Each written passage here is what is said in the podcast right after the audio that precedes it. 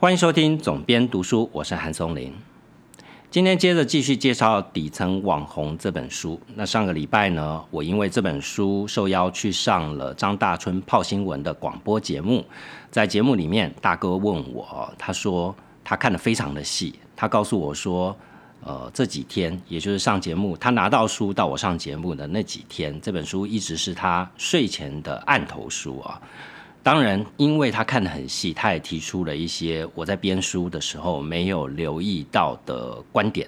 那其中一个，我觉得特别适合我今天在节目里面跟大家分享，以及介绍后面的内容，其实都跟这个经济学的理论有关系啊。那大哥在看书里面的内容细到什么程度呢？他甚至还计算了，因为作者没有在作者说明里面去讲他几岁啊。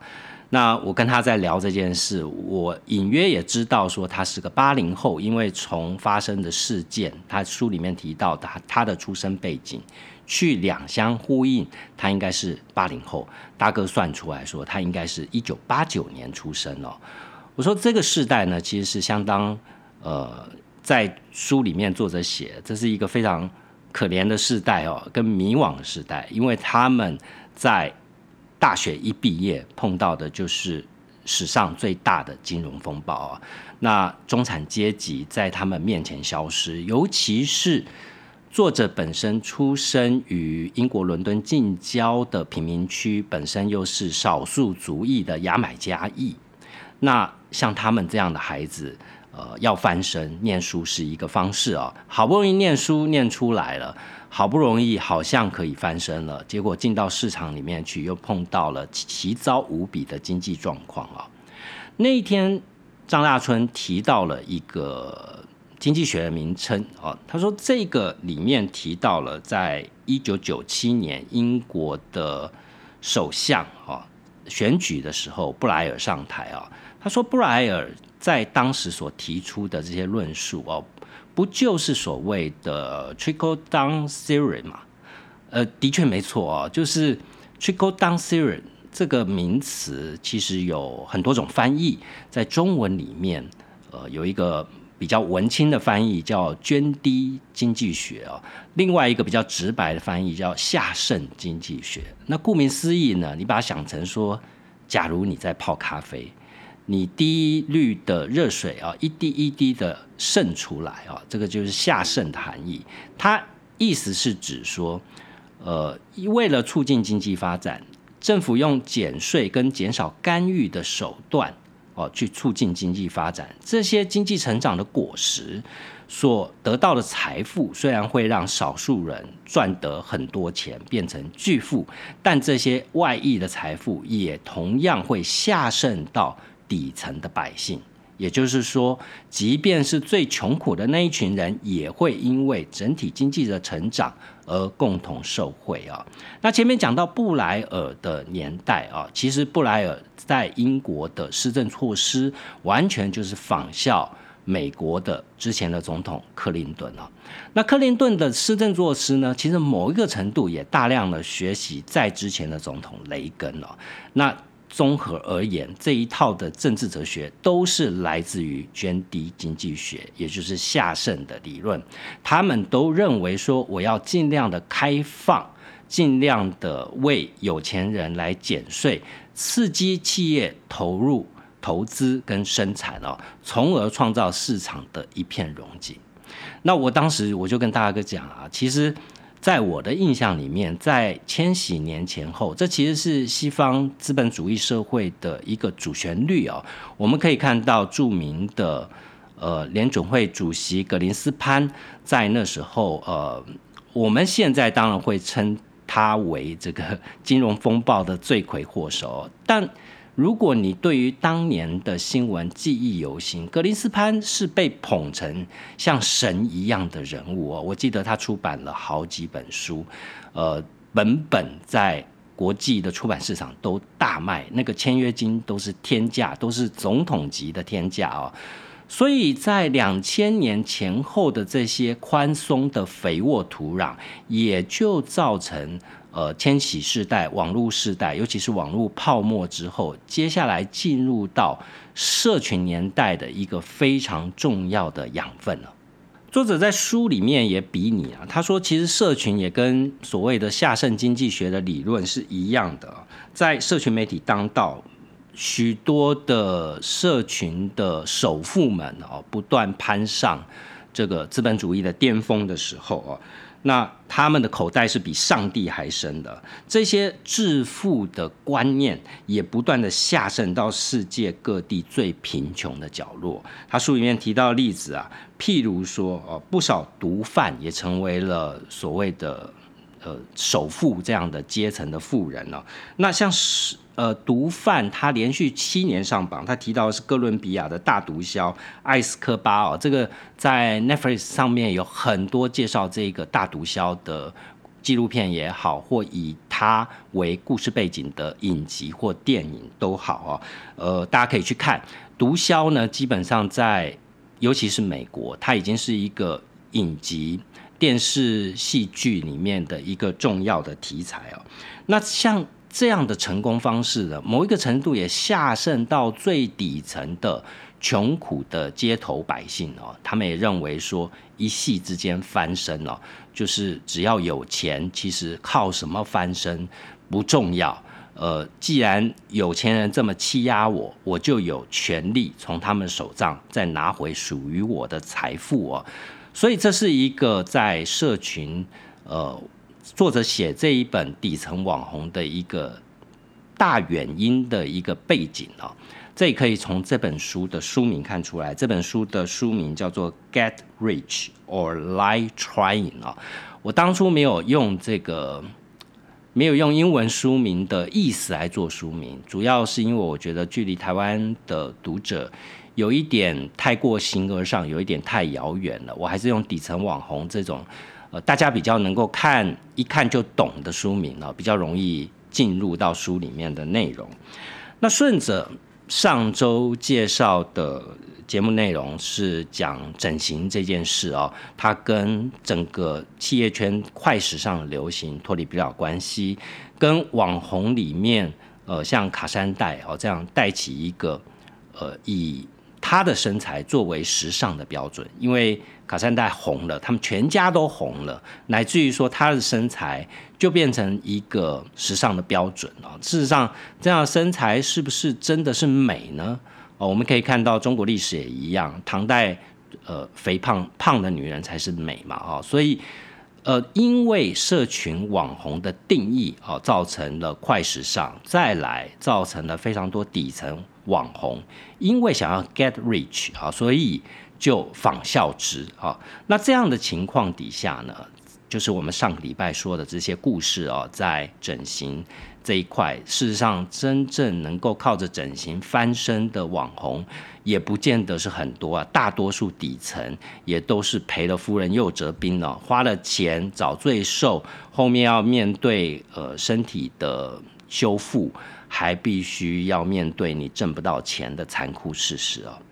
那挣不到钱怎么办呢？这些网红其实就想要成为快时尚的代言人，想要一夕之间能够得到流量，能够得到别人的关注，甚至呢成为所谓的明星啊 celebrity。但事实未必能够尽如人意。那人总是要吃饭，对吧？呃，既然你接不到业配的活，你赚不到钱，那你要靠什么吃饭呢？接下来章节呢，其实就点到了一个非常现实的状况，就是这些人他真正的变现，并不在于他的企图啊，就是说 lie trying，他必须要 lie trying，他必须要说服自己，我为什么要这样做？我做这件事到底是目的是什么？他要给他一个正当的目的啊。接下来就要谈的就是所谓的女性赋权以及数位下海。作者在数位下海这个章节呢，一开始提到的也是上一个章节啊，就是整形那个章节呢提到的一位主角。那这位主角叫水瑞斯，也就是一接受采访就拉开衣服让他看腐烂胸部，因为整形失败啊，让他看胸部的这一位受访者。那这一位受访者呢？呃，他在整形之后，呃，其实并没有在网络上得到太多的声量，虽然有一些收获，但距离要能够靠流量变现，其实还有蛮大的距离哦。那他怎么办呢？其实，在这一章数位下海这一章就提到了哦，雪瑞斯他同时真正赚钱的手段，就是在社群上贩卖裸照哦。那具体的方式呢？其实现在很多的社群软体普遍都可以绑定银行账号，方便使用者打开知名度以后就可以实践自我商品化。好，那除此之外，因为终究一般的平台还是有一些标准在啊，还是有一些审查标准在，所以呢，就有一个专门呃提供数位下海的平台。就诞生了，这个平台叫做 OnlyFans 啊，我不晓得有多少人知道 OnlyFans 这个平台。那这个平台呢，本身的故事也非常的有趣。OnlyFans 是在二零一六年由英国的连续创业家提姆斯托克利所创立的，它基本上就是要有一个平台可以来卖哦内容。卖内容就是帮提供内容者解决问题，它中间再予以抽成哦，所以它的商业结构其实非常简单，就是为所有的内容创作者解决金流的问题。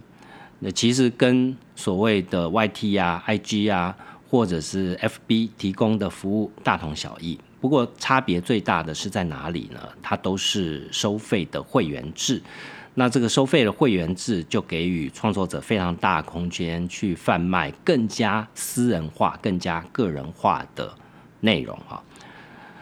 当然，这位斯托克利啊，他不是第一次创业了，他跟情色产业也不是第一次的发生关系。在之前呢，他也创立过许多的情色网站，但唯独哦，OnlyFans 让他身价暴涨。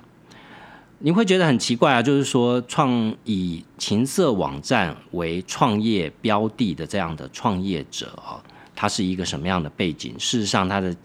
家庭背景也非常的显赫。他父亲呢，曾经任职于英国巴克莱银行的投资部门啊，所以也是投资家出身。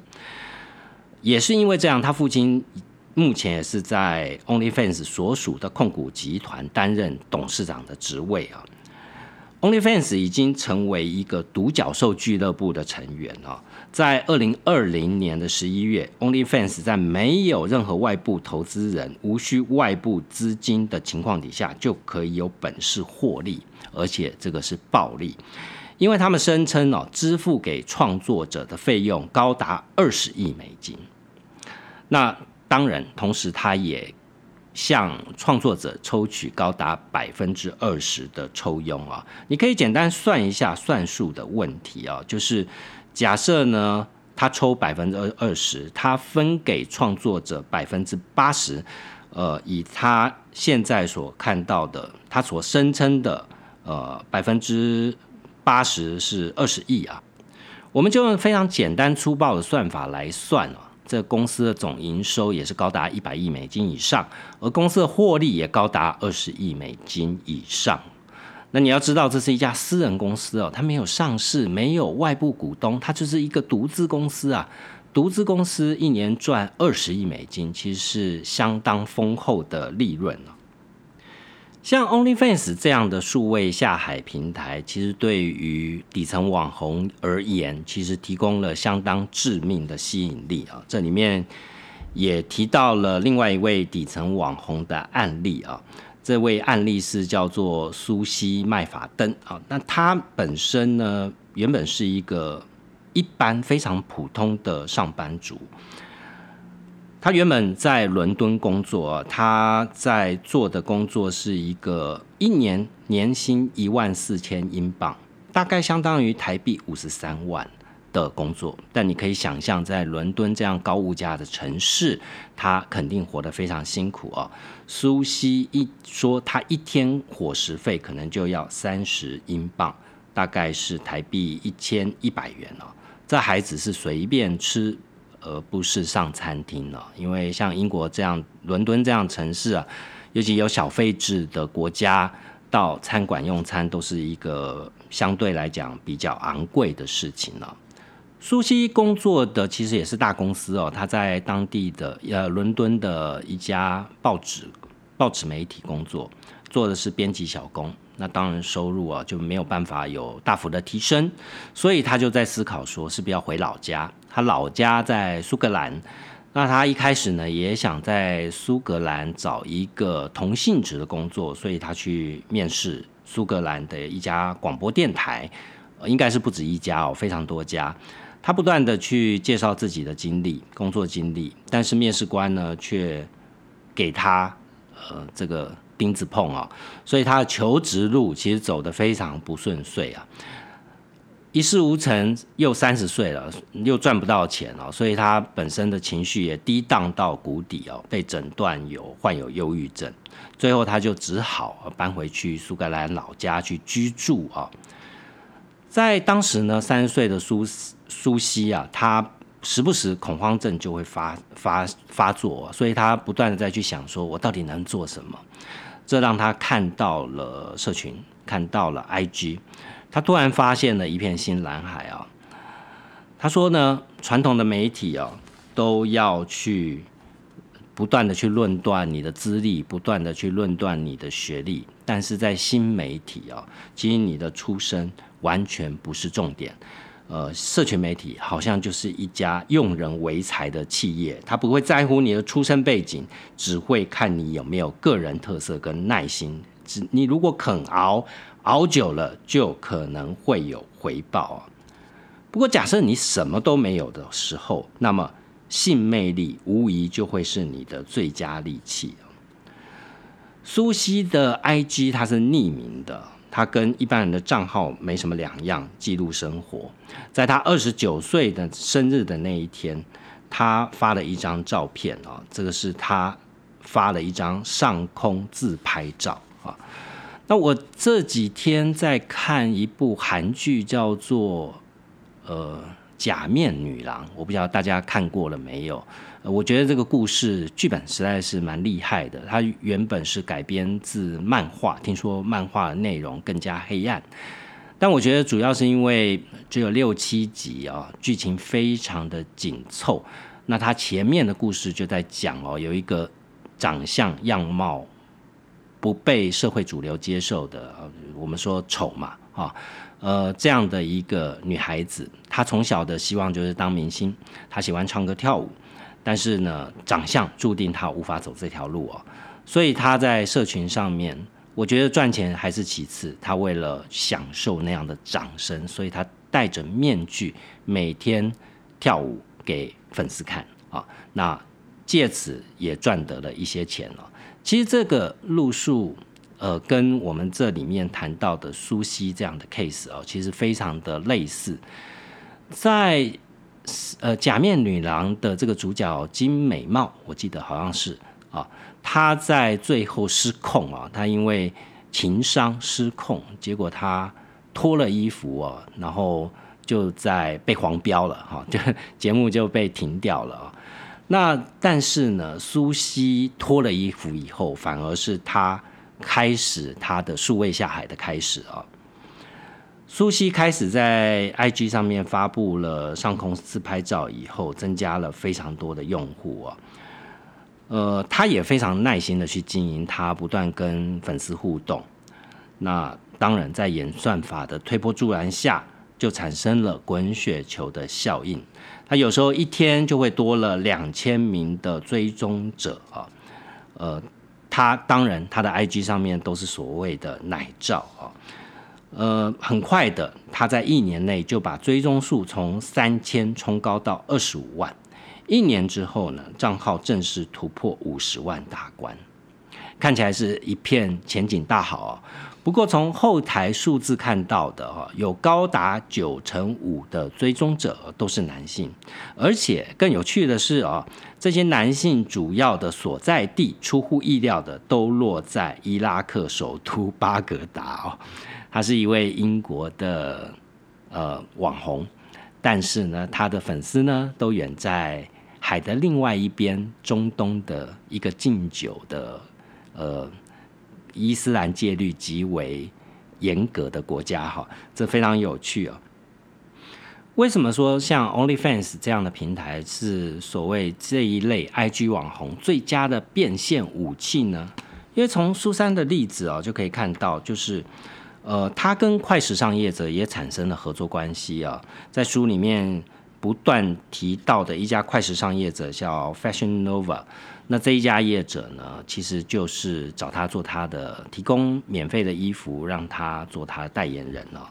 虽然看起来有五十万粉丝，虽然看起来有非常多的代言，但是呢，呃，苏西这些代言厂商对苏西来讲，并不是可靠且稳定的收入来源。真正养活苏西的，其实是在网络上对他流口水的痴汉了。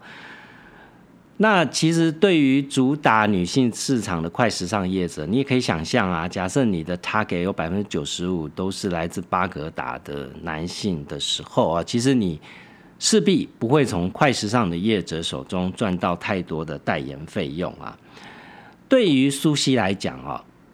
他现在的商业模式就是，他把 IG 当做垫脚石，再把生意放到 OnlyFans 哦。简单来讲，如果你像开一家店，IG 就算是店面，OnlyFans 呢，则是店面的结账柜台哦。苏西说呢，他每个月生意最好的时候，会有七十名会员付费解锁他更私密的照片。这些原本在 IG 上没有任何商业价值的上空照，只能赚到流量但赚不到钱的上空照。顿时之间，在 OnlyFans 啊，就帮他赚进了第一桶金了。他现在呢，能够靠着卖私密照片来赚到钱。但当年呢，他在投入社群的时候，其实他有继承一小笔遗产，但这笔遗产呢，都让他在伦敦。呃，赚微薄的薪资，却要负担伦敦的高物价的时候，挥霍殆尽。那时候，他的家人就劝他说：“你继承了一笔遗产，你为什么不拿来买房？”那当然，从年轻人的角度就会说：“你这个观念很老啊，呃，我有我要实现的梦想啊，等等之类的。”不过，当苏西从 OnlyFans 赚到钱以后，其实他的他的梦想也逐渐转变成跟他父母亲一样啊。他说：“他现在开始想要越赚越多越好。”他说：“他已经三十岁了，终究想买一栋属于自己的房子，不想要一辈子都当穷光蛋了。”当然啊，像苏西这样的一般的平凡上班族，开始踏入了数位下海的历程哦，其中中间心心情上面可能也有一些纠葛哈。不过，像他这样的底层网红开始做数位下海，其实有很大的一个催生的动力哦，都是在社群上面有一些超级大网红，其实就是靠这样走上成功之路啊。譬如说书里面举到了一个例子，叫做卡蒂 B。那卡蒂 B 呢，在有听饶舌音乐的群体里面，应该就是无人不知、无人不晓啊，非常红的一个明星。当初呢，其实他的出身是一位脱衣舞娘。那当然，他真正的爆红关键是石进秀啊。不过他在经营社群上面也非常的用心，甚至卡蒂 B 他也有所谓 OnlyFans 的账号。不过呢，想当然尔，他已经不需要靠卖私密照片赚钱了，对吧？那卡蒂 B 呢，其实就是不断的利用这样的形象，什么样的形象呢？就是所谓的女性父权啊。也就是说，在他的饶舌歌曲里面呢，充斥着其实这不是他，而是所有的饶舌歌曲都充满的一样的主旋律。也就是说。我把钱赚回来，这才是最重要。至于赚钱用什么样的手段，那是等而次之的事情哦。那当然，在卡蒂 B 的歌词里面也充满了这样的字眼，尤其书里面举例到，在他 Billboard 的第一名的一张歌曲一呃一首歌曲里面的歌词，就写到说：“老娘不跳了，要让钞票跳！从此以后，我就让钞票帮我跳就好了。”呃，其实，在女性赋权的这个议题上面，有众多的底层网红看到前人的成功，会认为说，社群平台以及像 OnlyFans 这样的数位下海平台，其实就是现代为女性打开了哦自主的一扇窗。我在上张大春的节目的时候，也跟大哥聊到这件事。我说，其实哦，因为他问我嘛，啊，他说你书名副书名为什么叫庞氏骗局啊？当然，庞叫庞氏骗局，其实。只是一个听起来比较高大上啊，但他骨子里面其实都一样。大哥开玩笑说：“你为什么不叫老鼠会？”哈，呃，但是多层次传销、庞氏骗局、老鼠会，其实核心的精神都差不多，就是所谓的一个拉一个哦。那从这个案例呢，我们可以看到说，我在节目里面就举另外一个案例啊，我说大家应该记忆犹新哦，之前林瑞阳跟张婷在中国。呃，创办了那个所谓的多层次传销的化妆品公司，后来被举报啊，在大陆整个事业翻掉，因为它不符合中国对于多层次传销的法律定义，有时是不能超过几层哦。在张婷跟林瑞阳的案例里面，其实什么样的人去加入他们的团队呢？都是一些生了小孩以后在家当家庭主妇的妈妈。这些年轻的妈妈们都想多赚一点钱，因为先生在外面工作，可能经济上面也比较拮据啊，多少赚一点钱补贴家用，或者是让自己。私房钱，生活过得更宽裕一点，所以呢，张婷就扮演着啊，就是这个努力的女强人这样的角色啊，然后身边有孩子，有先生的支持，先生事业又很成功，所有的这些妈妈们。都想要过上跟张挺一样的生活，所以他们的主要的工作有一项就是炫富哦，不断的上节目讲，我根本不晓得我有多少房子啊，我根本不晓得我住在这一层大楼的几层楼，因为整栋大楼里面有好多户都是我们的，就是这样不断的去渲染呃富有的你的目标，这就是 trickle down theory 的争议啊，也就是下渗经济学的争议。呃，他让那样的成功下渗到一般平凡人，让平凡人有一个向往。所以，我们可以在数位下海的，我们前面讲到，它前面是店面，前面是招牌，这个招牌跟店面可能是在 IG，可能是在 Twitter 这样的社群社群管道上面了。那后面的结账柜台，你要买的实际内容，像不像以前我们，嗯？以前录影带时代的录影带出租店，哈，那个所谓的 A 片都在小房间里面啊。那在这样的商业模式底下呢，你的前面的这个店面就会有非常多不同的 hashtag 啊，这些 hashtag 可能就是我们前面讲的，就是譬如说做自己身体的主人，譬如说要对自己的身体有自信啊，这都是我们可以在。社群平台常常看到的一些呃 hashtag 啊，譬如说像苏西，她是一个比较丰满的女生，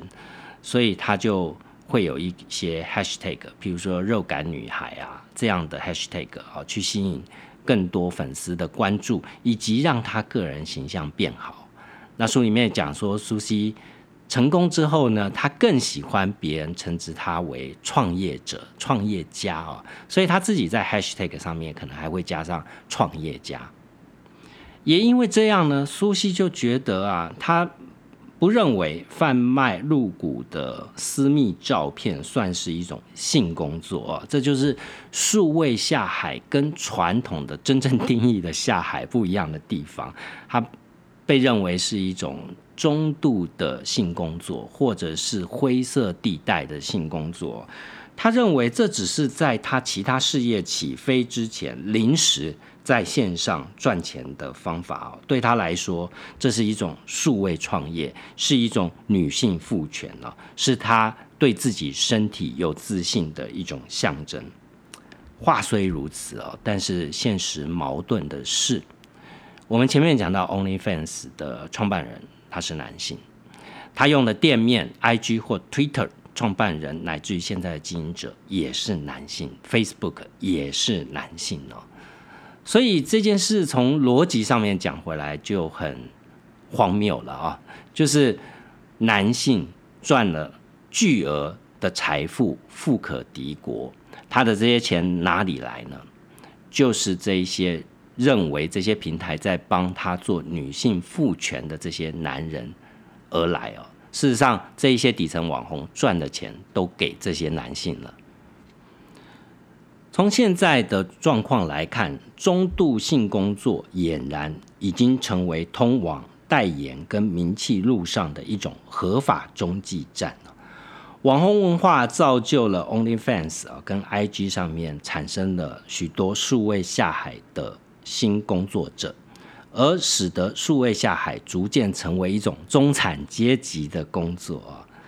性工作，呃，性工作这样的数位性工作，确实令不少女性致富，而且有余裕去发展他们理想的事业。然而，在这一场所谓的肉搏战。这个作者的用语都很贱哈，我必须要讲，在这个肉搏战里面呢，呃，他们并不是没有付出代价，底层网红还是付出相当大的代价。就拿这一张举到的两个案例，苏西或者是雪瑞斯来说，苏位下海也许看起来是很轻松的，但是呢，你必须要有极高的所谓的情绪劳动。这里面引用他们的自己的说法，就是我们表演自己幸福的样子，一方面扮演吸收男人即刻欲望的海绵，哦，是有能力的、火辣的，而且自在的；另外一方面，我们硬生生将心理的疾病和折磨塞进不为人知的角落。呃，也就是说，数位下海还是跟。在实体世界下海是一样的，还是会带给你在心灵层面的一些，呃，一些你不情愿去做这件事，或你是为了钱而做这件事，或就像书名里面讲的 “garage” 啊，“lie trying”，你必须要正当化自己的行为，但在心里面的某一个角度、角落，你可能还是没有办法完全的说服自己哦。所以我们可以看到，网红的唯一打卡下班的方式就是登出。事实上，登出是很难的事情哦。你要不看手机也很难。换言之，就是一旦你从事了这个行业，你基本上就是没有太多下班的时间了。这是在社社群上面就是一个天生注定的一个硬伤。所以，社群是。网红，不管是大网红或底层网红，甚至数位下海的网红，他们工作的地方，更是他们社交的场域啊。除此以外，作为一种职业，网红必须要最大的议题就是时时刻刻管理自我情绪跟表达。而这样的管理其实没有止境的，只要你在这个行业工作一天，你就必须要面对你最大的敌人，也就是你自己啊。所以这就是这一期我跟大家分享的底层网红的第三章里面提到的数位小孩。我觉得这个章的内容，呃，开启了很多人不认识的那一块哦。事实上，呃，我因为最近开始在用 Twitter 看一些东西，呃，因为我实在没时间去使用它的社群功能，我只是拿来看看一些新闻，但我就会发现哦，Twitter 上面的内容其实非常。色色的内容很多哈，那 Twitter 这些色色的内容其实又很多都导到了 OnlyFans 啊。其实我在看了书以后才恍然大悟，这样的商业结构就是把社群平台当做是招牌，当做是店面，然后在 OnlyFans 这样的呃数位下海平台上面去变现哦。这是一个非常有趣的观察。下一集呢，我将继续介绍下个礼拜啊，继续介绍《底层网红》这本书。我觉得还有一个值得跟大家分享的啊，也就是顺着我们今天讲到的 “get rich or lie trying” 这个 “lie trying” 的部分，“lie trying” 你到底要怎么样的说服自己，跟塑造一个什么样的价值观，呃，去让你可以去骗到别人的钱呢？我们现在。前一阵子在社群上面大量的看到，不管是张忠谋跟张淑芬啊，任何一个名人都会被诈骗集团拿来做诈骗的这个 这招牌吧。那这样的情况呢，基本上已经是非常普遍的状况了。那在社群上面，其实有非常多这样的案例，这本书里面也介绍了蛮多的。下一期节目，我将为各位来进一步来分享，呃，所谓的 IG 之狼哦，精彩的故事，请下周固定时间同样的收听本节目。然后呢？欢迎大家，虽然我现在是不定期更新哦，也欢迎大家在 Apple Podcast 帮我按下五星评价。我们下周见。